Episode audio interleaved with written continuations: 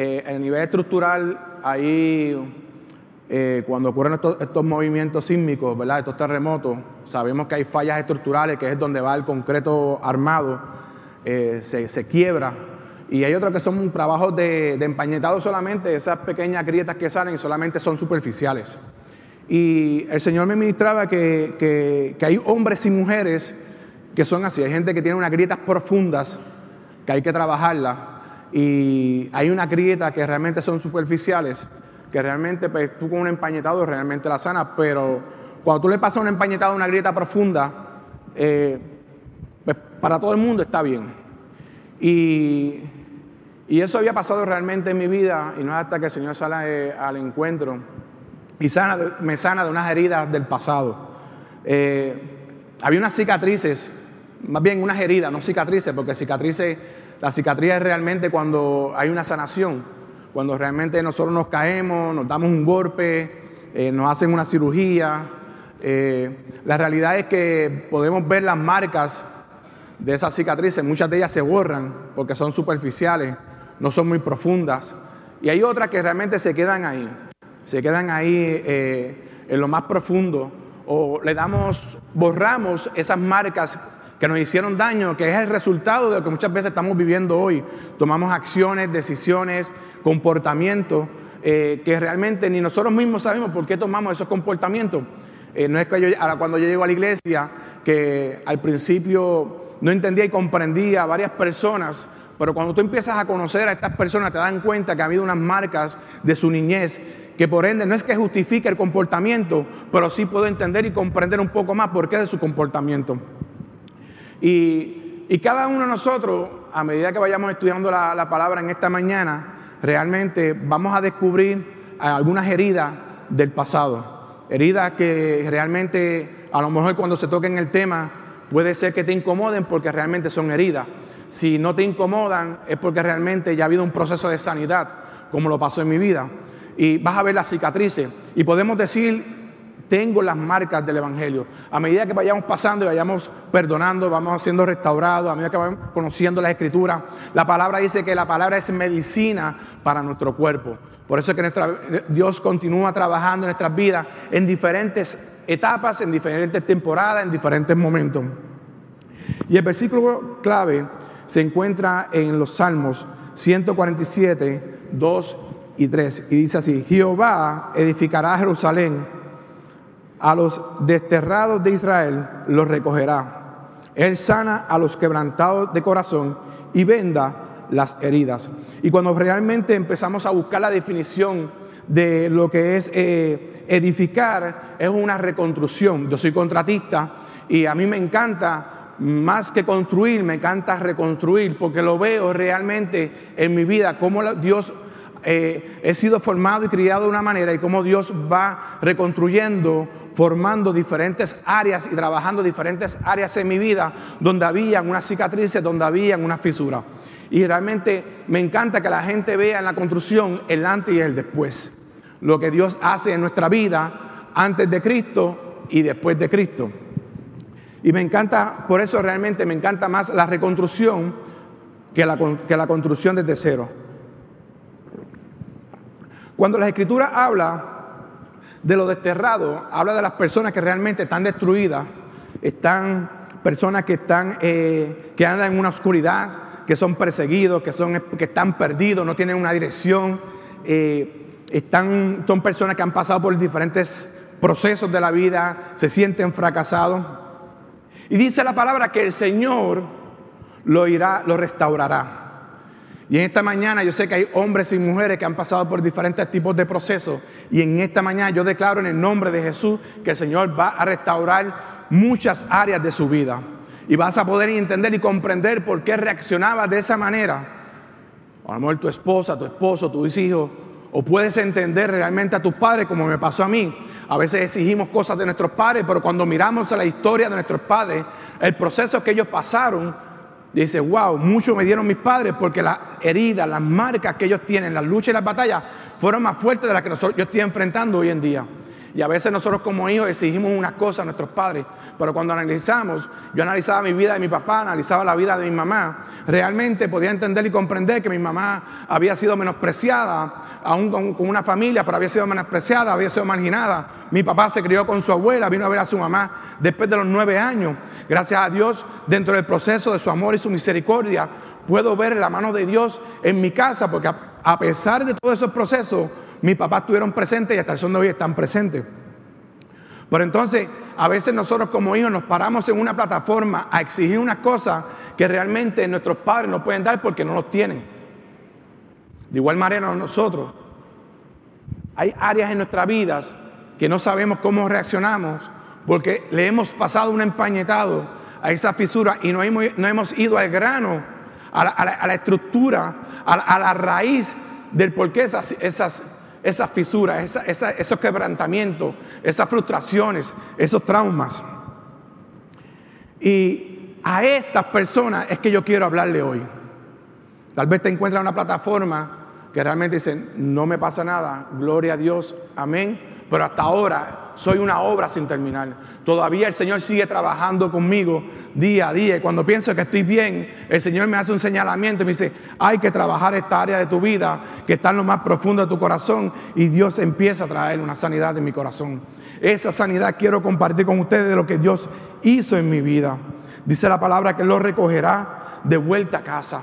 Tal vez muchas personas que me pueden estar viendo en esta noche se han ido por diferentes razones, porque han sido marcados, porque han sido marginados, porque han sido menospreciados, porque han sido traicionados, porque su esposo o su esposa le fue infiel, se sintieron desilusionados y tomaron represalias con Dios. ¿Por qué si yo le sirvo al Señor realmente me pasan estas cosas? Oye, el sol le sale a los justos y a los injustos. La lluvia cae sobre los justos y sobre los injustos. La lluvia cae para todos. Pero ¿cómo manejamos el conflicto? Eso es lo que debemos nosotros aprender. Tenemos un Dios que sana al quebrantado. Va a la persona que está pasando por diferentes procesos. Por eso le enseñé ese video, porque realmente ese proceso de sanidad, vemos que tú tienes el potencial de cuando tú eres sanado, tú puedes sanar a otras personas. El Evangelio llegó a mi casa a través de mí, a través de mi, de mi esposa. Éramos novios, llevamos 15, eh, la conocí cuando tenía 14 años, conozco al Señor a los 15 años y el Evangelio entra a mi casa a través de mí. Hoy tengo, cuento, tengo dos hermanos varones, una hermana hembra, mis padres le sirven al Señor, mi hermano, uno de ellos le sirve al Señor, los, dos, los otros dos que están apartados gustaron del Señor, gustaron del Señor. Pero hay cosas que Dios va a hacer a través de ti, que no va a hacer a través de otra persona, hasta no tanto tú estés sano por completo. No importa cuál sea tu condición, no importa lo que estés viviendo, no importa el proceso que estés, cómo te encuentres ahora mismo, Dios quiere que vengas a casa. Dios quiere que vuelvas a casa. Dios quiere restaurarte. Sin importarle la condición que esté, este es el mejor lugar para que Dios te restaure. En la casa, como dice, al taller del maestro vengo. Tú no puedes ir a otro lugar excepto la casa de Dios. Dios quiere trabajar contigo. Dios está empeñado contigo. Dios quiere que tú ubiques, Dios quiere que te establezca, Dios quiere que te afirme, para que una vez te afirme puedas ir a los demás, a los tuyos, a los que Dios te ha entregado y pueda traer esa sanidad. Dios quiere ubicarte.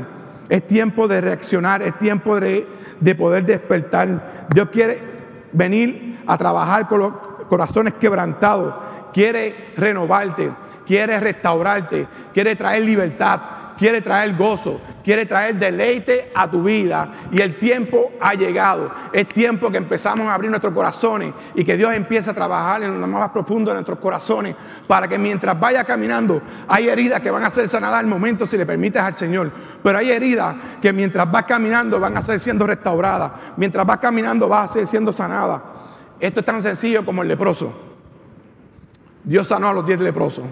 Pero la restauración vino mientras iba caminando.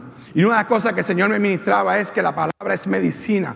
Mientras tú sigas congregándote, Dios va a seguir trabajando con diferentes áreas de tu vida. Y puedes estar pensando, pero es que mi esposo está aquí y el Señor no ha hecho absolutamente nada. Mi esposo está aquí y el Señor no ha hecho absolutamente nada. Eso es una mentira del diablo. Eso es una mentira. Recordaba realmente al hijo pródigo y quiero ir por encima, que era lo que el Señor eh, me ministraba anoche. Todo conoce la historia del hijo pródigo. Todo el mundo la conoce. Pero la realidad es que el hijo pródigo, después de haber recibido todo, tenerlo todo, decidió malgastarlo. Y lo que quiero es que dice la palabra que vuelto en sí, cuando estaba en el proceso más difícil, cuando no tenía más ninguna solución, cuando no tenía más ninguna alternativa, dice la palabra vuelto en sí. Dice una palabra reconoció, entendió, comprendió que aún los jornaleros, los empleados de papi están mejores que yo. Y no hay mejor lugar que estar en casa de papá. No hay mejor lugar que estar en la presencia del Señor. Y este joven reconoció y entendió y comprendió. Reconoció que le había fallado al Dios. Reconoció que le había fallado a su papá. Y dice la palabra que se levantó. Y es necesario que hombres y mujeres se levanten en esta noche, en este día, para hacer lo que tienen que hacer.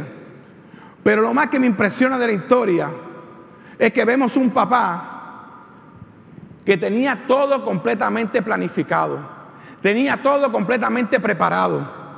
Y puedo entender y comprender que él ya tenía preparando el becerro, preparándolo, engordándolo, para el momento que su hijo regresara. Dice la escritura que él lo vio a lo lejos. Y cuando lo vio a lo lejos salió corriendo donde él. El hijo pensando que él se conformaba con ser el empleado más bajito. Y el papá pensando en que le va a hacer una fiesta. El papá cuando lo vio salió corriendo, lo abrazó y lo besó. Y yo me pongo en, el caso de mi, de mi, mamá y mi papá, yo tengo, tuve un hermano que fue adicto a droga. Hoy en día es pastor. Y este hermano mío cogía el dinero viernes y regresaba lunes o martes con la misma ropa. Pero mi mamá y mi papá siempre estaban allí. Mi mamá y mi papá por años siempre estuvieron ahí esperando a que el hijo regresara, mirando por la ventana. Lo último que le hizo mi hermano fue empeñarle el carro y robarle unas cadenas a mi mamá y a mi papá. Lo llevó al lugar más caliente de Ponce. Allí lo empeñó. Y mi papá y mi mamá siempre, aunque no le servían al Señor en aquel momento, siempre oraban de que su hijo recapacitara. Siempre oraba de que su hijo volviera. Siempre oraba de que su hijo estuviese en casa. Con las preocupaciones, como todo padre cuando se van. Cuando se van sus hijos, las preocupaciones. Y este hombre que nos habla aquí de la escritura, llevaba día y noche esperando a que su hijo regresara. Y me encanta porque cuando el hijo regresó, él no salió a hacer compra para celebrar la fiesta. Él ya estaba preparado para cuando el hijo regresara, comenzar la fiesta. Y lo voy a hablar en arroyo habichuela. Esto es cuando a ti te van a dar un matutino y te avisan que el matutino va a estar. El matutino va a tu casa, va a ser este viernes. Y tú haces la compra con anticipación. Tú no la dejas para el viernes por la noche a las 2 de la mañana. Tú te preparas con anticipación. Y no es fría las empanadillas hasta que toquen el primer instrumento, empiezas a enfreír la, empanadilla. Y el papá estaba esperando el momento de que se asomara su hijo para recibirlo, para darle vestiduras nuevas, para ponerle anillos nuevos, para reubicarlo. En esta mañana Dios lo que quiere es ubicarte en el lugar donde tú te quedaste. No en el lugar donde tú empezaste, sino en el lugar donde tú te quedaste. Me explico. Yo comienzo en el Evangelio aquí. Empiezo a caminar me detengo por las frustraciones, me detengo por, las traiciones, me detengo porque realmente pongo la mirada en el hombre y no en Dios. Cuando pongo la mirada en el hombre y no la pongo en Dios, voy a fallar, voy a flaquear. Este es cuando Pedro salió de la barca. Mientras estuvo mirando a Dios, él podía caminar sobre las barcas, sobre las aguas. Mientras miraba la tempestad, que es los símbolos de humano, se iba. Entonces hay hombres y mujeres aquí presentes que en el momento pit de su ministerio decidieron mirar la tempestad, decidieron enganchar los guantes, decidieron apartarse, decidieron, decidieron, decidieron no continuar. Vuelvo de nuevo. Cuando tú decides volver, como decidió el hijo pródigo, papá no lo puso desde cero. Papá lo que hizo, lo puso en el lugar que él había abandonado. Y Dios hoy a ti quiere ponerte en el lugar donde tú abandonaste esa escena. No quiere como el ser humano, si fallaste, vas a comenzar desde cero, vas a comenzar los mismos procesos. No, no, no, no, no. El Señor no es así. El Señor lo que va a hacer restituirte, restaurarte, pero vas a comenzar, si llegaste a la mitad del camino, vas a comenzar de la mitad del camino hacia arriba. Dios quiere llevarte de gloria en gloria. Dios no está pensando como pensamos tú y yo o el hombre. Dios está pensando que el plan que tiene para contigo es de bien y no de mal. Y vas a arrancar desde el momento pit. ¿Cuántos van a arrancar del momento más alto de su vida a nivel ministerial, a nivel de su esposo, a nivel empresarial, a nivel de lo que tú quieras? Pero yo sé que vas a comenzar. Amén, del momento pit. Vas a comenzar. No vas a comenzar como jornalero. Vas a comenzar donde te quedaste. Vas a comenzar, te vas a levantar. Cuando el Padre te ve, se está gozando. Ahí viene mi hijo, el que se había ido hace dos años. Ahora ha vuelto. Vamos a celebrar la fiesta aquí en esta casa. Ahora sí que comenzó la fiesta. Ahora sí que comenzó la fiesta. Papá te está esperando que tú reacciones. Él no te va a señalar. Él no te va a juzgar. Él lo que quiere es restablecerte, restaurarte para que continúe la obra que comenzó en ti. Jeremías 31.3 y es uno de mis versículos favoritos. Jehová se manifestó hace mucho tiempo diciendo, con amor eterno te he amado, por tanto te prolongué misericordia. Y yo miro mi vida y miro mi vida hacia atrás, hace, cinco años atrás, hace diez años atrás, hace 20 años atrás, hace 30 años atrás realmente lo que yo puedo ver es la gracia y el favor sobre mi vida. Vengo a un lugar de escasos recursos. Mis padres, como muchos de los puertorriqueños, el salario era el salario mínimo. Pasamos necesidades, pasamos procesos, pero realmente fui marcado a la edad de los cinco años. Fui abusado a los seis años, fui abusado a los siete años, fui abusado y no sabía que tenía una marca profunda, aun cuando me casé, que mi esposa sabía, ni mi esposa sabía que yo había sido abusado a esa edad. Y nos casamos en el 2000. Tenemos, cumplimos 23 años de casado este año. Estuvimos nueve de novio. Y a las señoritas que están aquí, yo le doy gracias a Dios que mi esposa se mantuvo firme. Le doy gracias a Dios que mi esposa se mantuvo firme. Porque, oye, yo venía como un tigre, como un tigre a atacar. Y lo que saben, saben. Muchas de las cosas que pues se pueden evitar es porque el hombre, la mujer se determina a hacer. Amén. Pero la realidad es que comenzamos en el 2000, nos casamos con muchos sueños, muchas metas, pero había algo en mí que no estaba funcionando. Pasaron un año, dos años, teníamos intimidad y a veces sí encontrábamos satisfacción, había algo que no se lograba. Y en un retiro, un encuentro, tal vez puede ser 2004, 2005, 2003, no me acuerdo muy bien. Viene un pastor colombiano, era un retiro de matrimonio, líderes, un encuentro, era un encuentro. Yo estaba allí sentado, como la fila número 10, en una esquina, y este pastor empieza a predicar el primer día y me llama. Y me dice, hoy Dios te sana de las heridas del pasado. Hoy Dios te sana del abuso del pasado. Hoy Dios te sana de esas heridas que yo venía cargando y no había sido sanada y estaban afectando mi matrimonio. Y yo no entendía el por qué. El por qué me estaban afectando.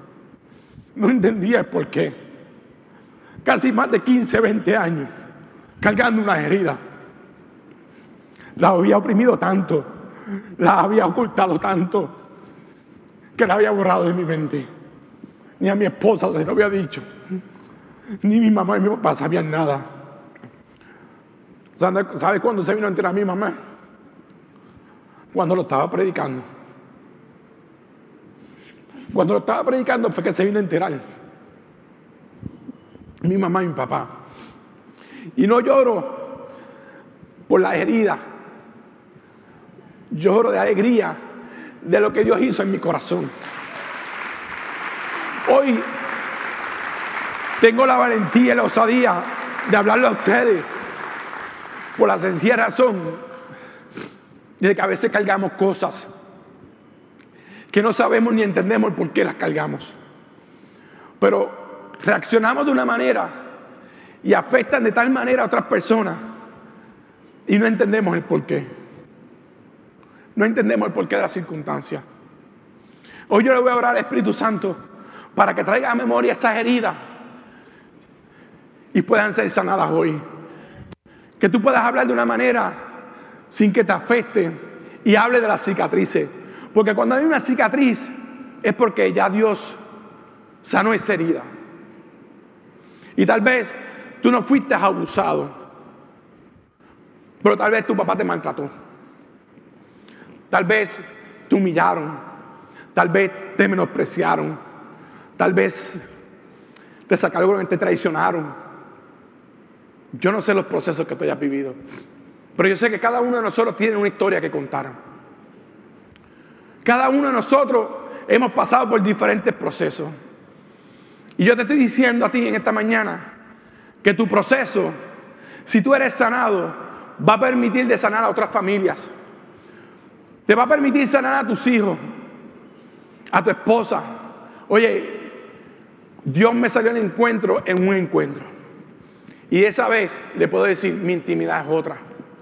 Es completamente radical. Y tal vez lo podemos ver en un ámbito sexual ahora mismo.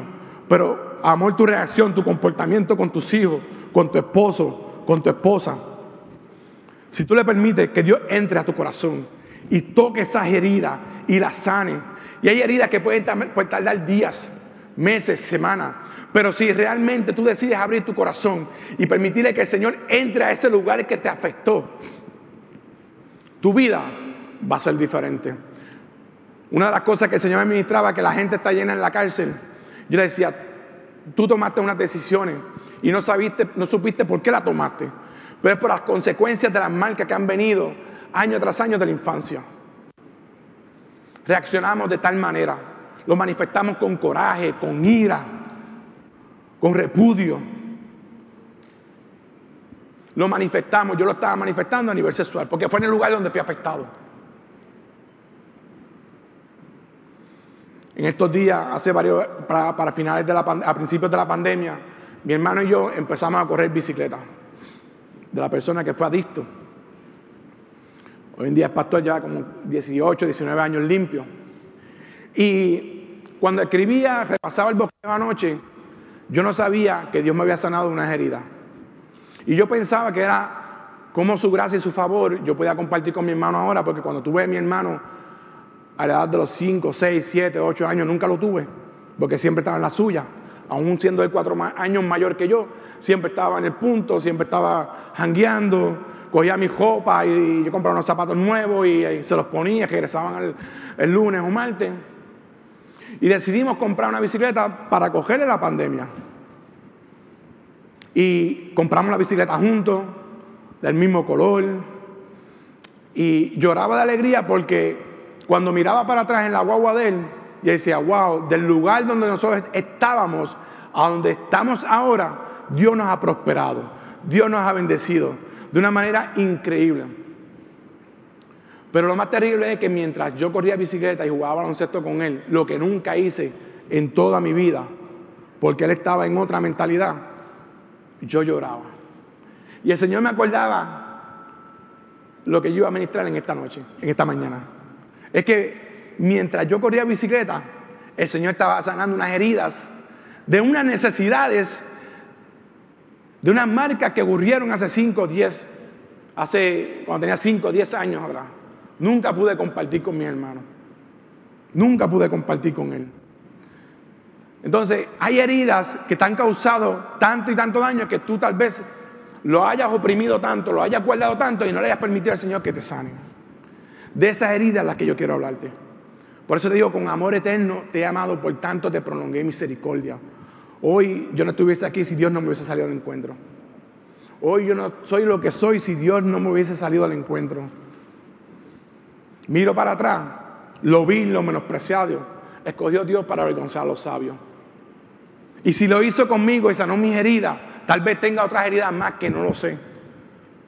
Pero lo único que sé es que estoy dispuesto a que el Señor trabaje conmigo.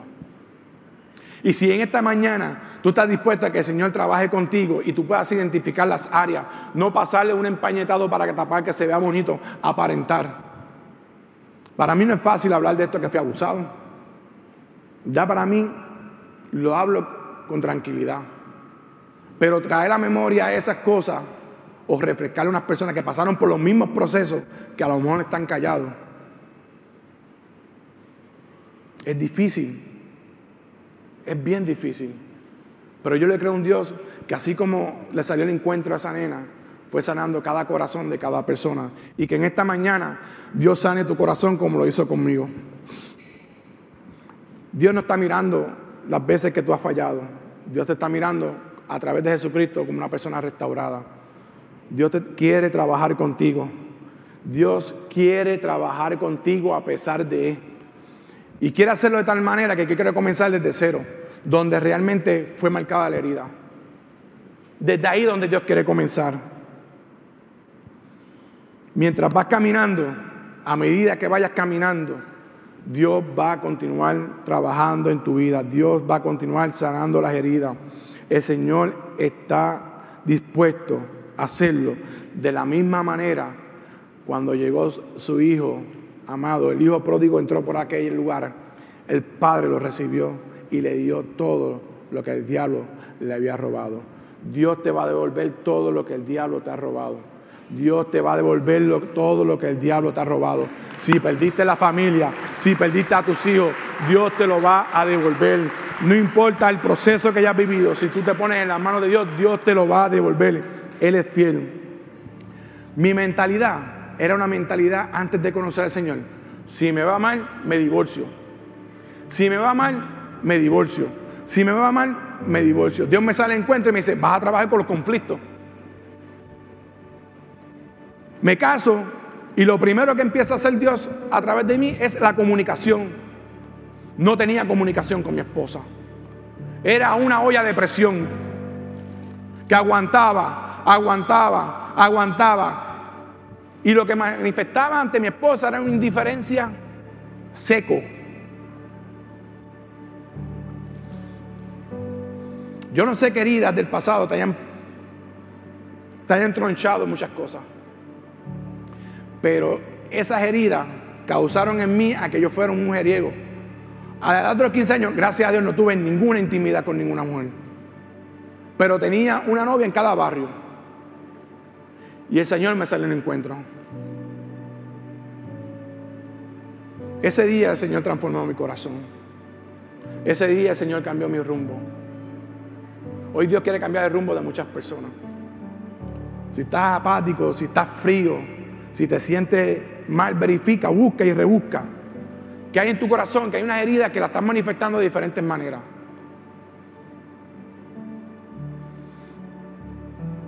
Hoy yo quiero ir en contra de todo rechazo que hayas sentido. Abandono, humillación, traición injusticia.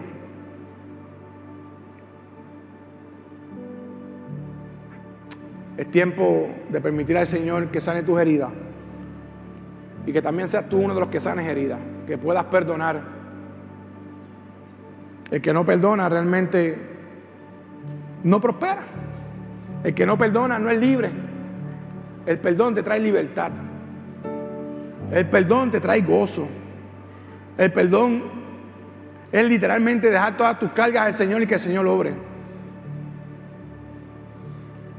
Cuando yo fui marcado, salí de ese encuentro, lo primero que hice esa semana fue encontrar a una persona que me hizo daño.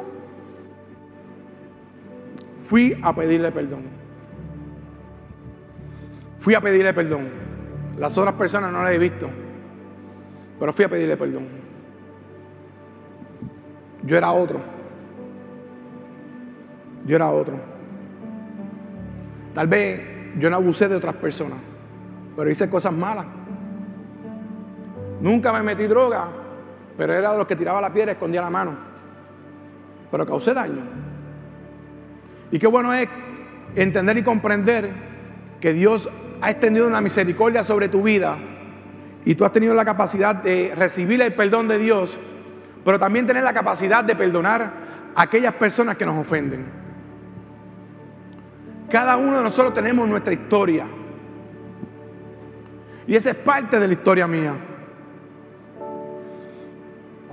Dice la palabra, más bien sean bondadosos y compasivos los unos con los otros. Y perdónense mutuamente, así como Dios los perdonó a ustedes en Cristo. Jeremías 29, 11. Porque yo sé los pensamientos que tengo acerca de vosotros, dice Jehová, pensamiento de paz, de paz y no de mal, para darlos un fin que esperáis. Dios tiene una puerta de bendición para tu vida. Dios quiere sanarte. Yo si una cosa le pedía era al Señor que me diera la capacidad de poder llevar a mi hija por el camino correcto, de enseñarle todo lo bueno, todas las enseñanzas. Tuve unos padres a seguir el amor que se mostraban unos al otro. Gracias a Dios no viví infidelidad, no viví abuso, abuso físico ni verbal en mi casa. Pero me hubiese gustado que papi fuera más exigente conmigo. Me hubiese gustado. Y mami también. Pero no le puedo exigir algo que realmente ellos no tuvieron. Y hay jóvenes aquí que tal vez se puedan sentir que le están exigiendo unas cosas a su papá que realmente ellos no pueden dar. Pero hay uno sí que lo sabe dar. Se llama Jesucristo. Y pedir a Dios que te dé la capacidad a ti como padre de poder trabajar diferentes áreas de la vida de su hijo. Que te dé esa capacidad. Dios te va a dar la capacidad. Dios te va a dar la capacidad. Te estoy hablando que el Señor trajo a, mí una sanación después de, de abuso sexual, después de veintipico años. Después de treinta y pico de años, Dios vino a sanar mi corazón de una marca que con mi hermano. Si Dios lo hizo conmigo, también lo puede hacer contigo. Dios quiere sanarte. Dios quiere restaurarte. Dios quiere que trae, que tú tengas una vida plena y completa, llena de gozo, de libertad. Creo que este es el tiempo y el tiempo te llegó. Creo que es tiempo de dejar todas las cargas al Señor. Si te sientes que el diablo te está susurrando al oído, te voy a regalar este versículo. Porque a veces el diablo nos susurra los oídos y nos trae a memoria, tú no puedes ser un, un servidor, tú le fallaste al Señor, tú no puedes volver a tú con tu esposa porque tú le fuiste infiel o a tu esposo tú le fuiste infiel, tú maltrataste a tu hijo. Dice Isaías, olvídense de las cosas del antaño, ya no vivan en el pasado, voy a hacer algo nuevo. ¿Cuántos creen que Dios va a hacer algo nuevo en esta mañana? Estoy abriendo un camino en el desierto. Perdóneme. Voy a hacer algo nuevo. Ya está sucediendo. El Espíritu Santo está tocando hombres y mujeres porque ya está sucediendo lo nuevo que va a comenzar en ti. Ya estás experimentando lo nuevo que Dios va a hacer contigo. ¿No se dan cuenta? Estás llorando, yo quiero decir que te, das cuenta, que te des cuenta de que estás llorando, que el Espíritu Santo ya está trabajando contigo. Estoy abriendo un camino en el desierto y río en el lugar desolado. Lo imposible, Dios lo hace posible. Lo imposible, Dios lo hace posible, posible. Hoy es un día de una nueva oportunidad. Voy a abrir el altar para que las personas heridas, marcadas por diferentes circunstancias, por el rechazo, el abandono, el abuso, por lo que sea, para que sea el Espíritu Santo trayendo una sanidad absoluta en el nombre de Jesús. que cuando de aquí a 5, 10 años, 2 años, 10 años, el tiempo que tú decidas, la gente lo que puedan ver es tiene una cicatriz. Tal vez una cicatriz, porque hemos recibido operación y cantazo y miramos y buscamos y buscamos. Yo creo que fue aquí, pero desapareció por completo. Lo único que yo quiero es que tú recibas en esta mañana la sanidad. Es lo único que yo deseo. Que así como el Señor sanó mi corazón, te pueda sanar a ti. Dios quiere traer libertad. Hoy Dios quiere bendecirte. Hoy Dios quiere restaurarte. Hoy Dios quiere que vuelvas al lugar donde te quedaste. Hoy Dios quiere que regreses a la casa de papá. Hay una fiesta. Hoy Dios quiere bendecirte. Él ya preparó todo lo que tú haces. Las obras ya la preparó. El camino por el cual tú has de pasar. Ya Dios lo preparó. Él sabía que tú ibas a estar en este lugar en esta mañana. Él sabía que tú ibas a escuchar esta palabra. Mi mamá fue rechazada. Mi mamá fue marginada dentro de la familia. Hoy todavía carga una culpa y no se ha podido levantar. Yo no quiero que tú pases lo que pasó mi mamá. Que tú te levantes y continúe. Que tú te levantes y abra tu corazón y le permita que el Señor obre en tu corazón. Gracias por conectarte con nosotros. Ha sido una hermosa bendición poder compartir contigo la palabra de Dios. Te pido dos cosas. Número uno, comparte con alguien más. Que otros también puedan ser bendecidos por la palabra. Y número dos, envía tu ofrenda para que podamos continuar llevando el mensaje de fe y de esperanza a tanta gente que lo necesita. Lo puedes hacer a través de ATH Móvil en donaciones Fuente de Agua Viva Vega Baja o a través del PayPal Fuente Vega Baja. Si no das, no pasa nada. Pero si das, Él ha prometido abrir las ventanas de los cielos y derramar bendición hasta que sobre y abunde. Muchas bendiciones.